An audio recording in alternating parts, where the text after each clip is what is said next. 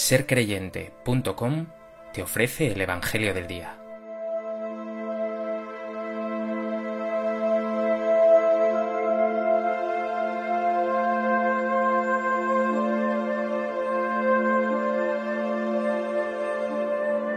Del Evangelio de Juan. El primer día de la semana, María la Magdalena fue al sepulcro al amanecer, cuando aún estaba oscuro, y vio la losa quitada del sepulcro. Estaba María fuera, junto al sepulcro, llorando. Mientras lloraba, se asomó al sepulcro y vio dos ángeles vestidos de blanco, sentados uno a la cabecera y otro a los pies, donde había estado el cuerpo de Jesús. Ellos le preguntan, Mujer, ¿por qué lloras? Ella les contesta, Porque se han llevado a mi Señor y no sé dónde lo han puesto. Dicho esto, se vuelve y ve a Jesús de pie, pero no sabía que era Jesús. Jesús le dice, Mujer, ¿por qué lloras? ¿A quién buscas? Ella, tomándolo por el hortelano, le contesta, Señor, si tú te lo has llevado, dime dónde lo has puesto, y yo lo recogeré. Jesús le dice, María. Ella se vuelve y le dice, Rabbuní, que significa Maestro. Jesús le dice, No me retengas, que todavía no he subido al Padre pero anda, ve a mis hermanos y diles, subo al Padre mío y Padre vuestro, al Dios mío y Dios vuestro.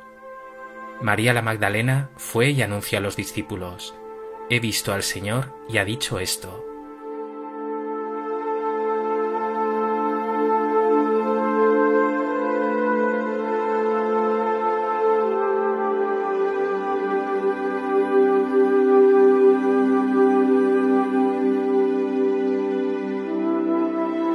Hoy, día 22 de julio, la Iglesia celebra la fiesta de Santa María Magdalena, gran discípula y apóstol de Jesús.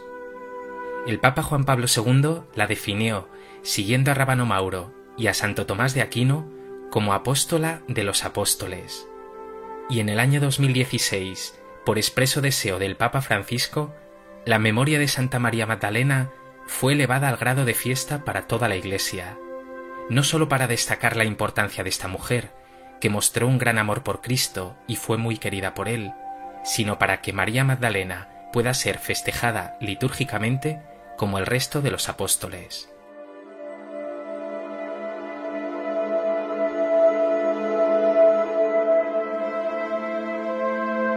A propósito de esta fiesta de Santa María Magdalena y de este texto del Evangelio de Juan que nos ofrece, me gustaría compartir contigo tres reflexiones. En primer lugar, me gustaría detenerme un momento en la figura de María Magdalena. Magdalena hace referencia a su lugar de procedencia, Magdala, localidad cercana a Cafarnaún, situada en la costa occidental del lago de Tiberíades.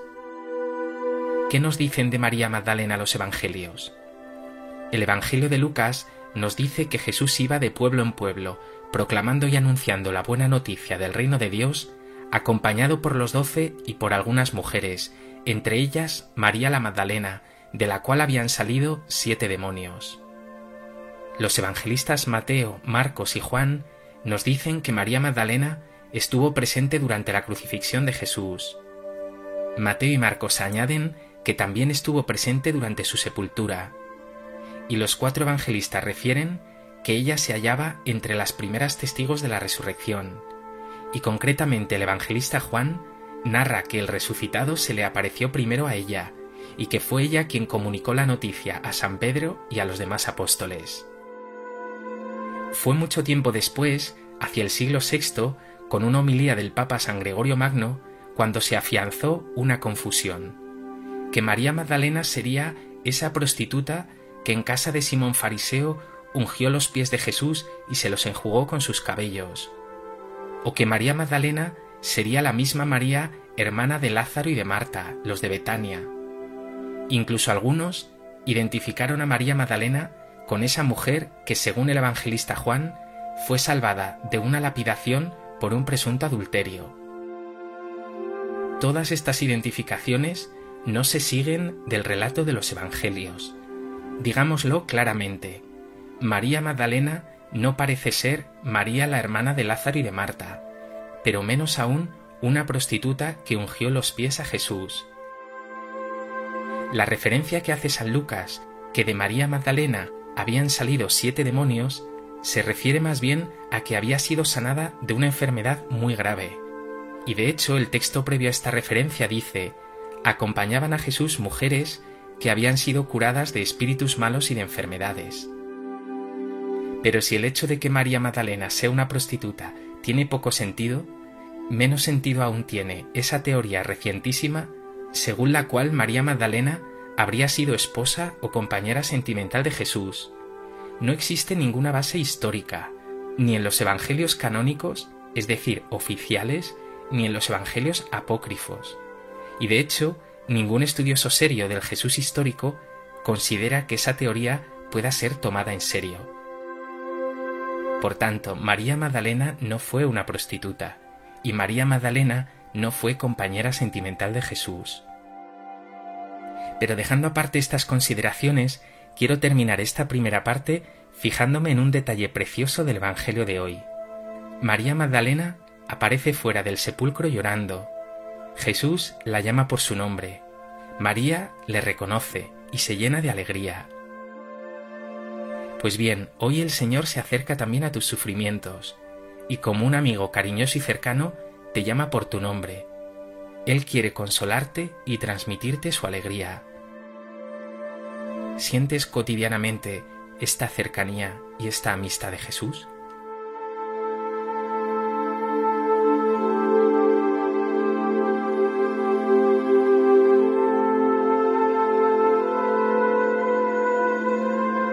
En segundo lugar, María Magdalena, como hemos anticipado, tuvo el honor de ser la primera testigo de la resurrección del Señor, la primera en ver la tumba vacía y la primera en escuchar la verdad de su resurrección.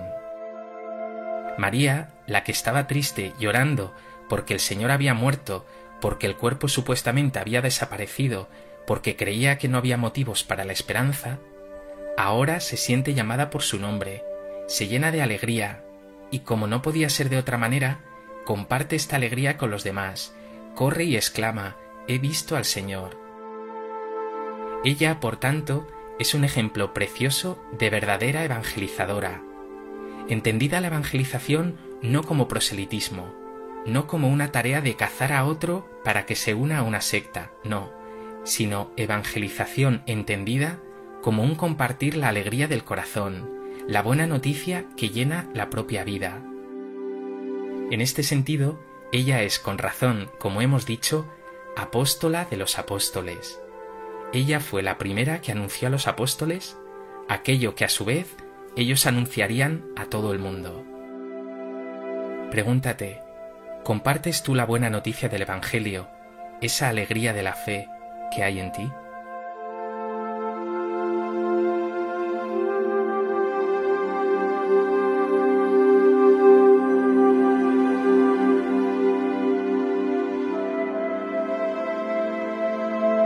En tercer lugar, es inevitable que en una fiesta como esta de Santa María Magdalena no se resalte la misión especial de esta mujer, que es ejemplo y modelo para todas las mujeres de la Iglesia.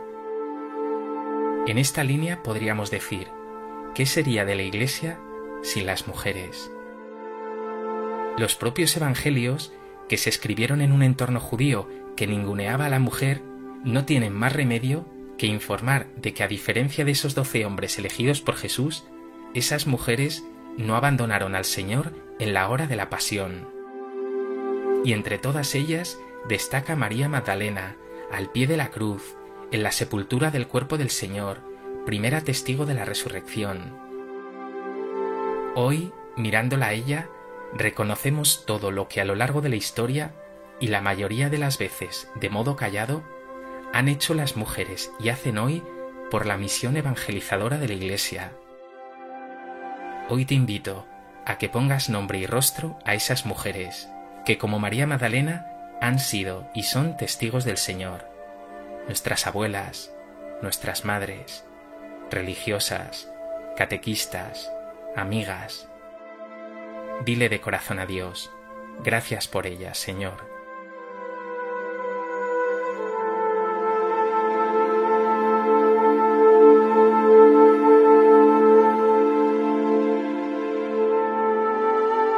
Pues que esta fiesta de Santa María Magdalena sintamos el consuelo del Señor en nuestra tristeza, oigamos nuestro nombre de labios de Jesús y acojamos como ella la llamada a ser testigos de esta buena noticia del Evangelio. Señor Jesús, que nos invitas a ser discípulos y apóstoles, disipa de mí la pereza, la falta de compromiso, la búsqueda de protagonismo, y que como María Magdalena sea testigo auténtico de tu amor y de tu gracia, incluso los momentos de prueba, incluso los momentos de oscuridad y de cruz.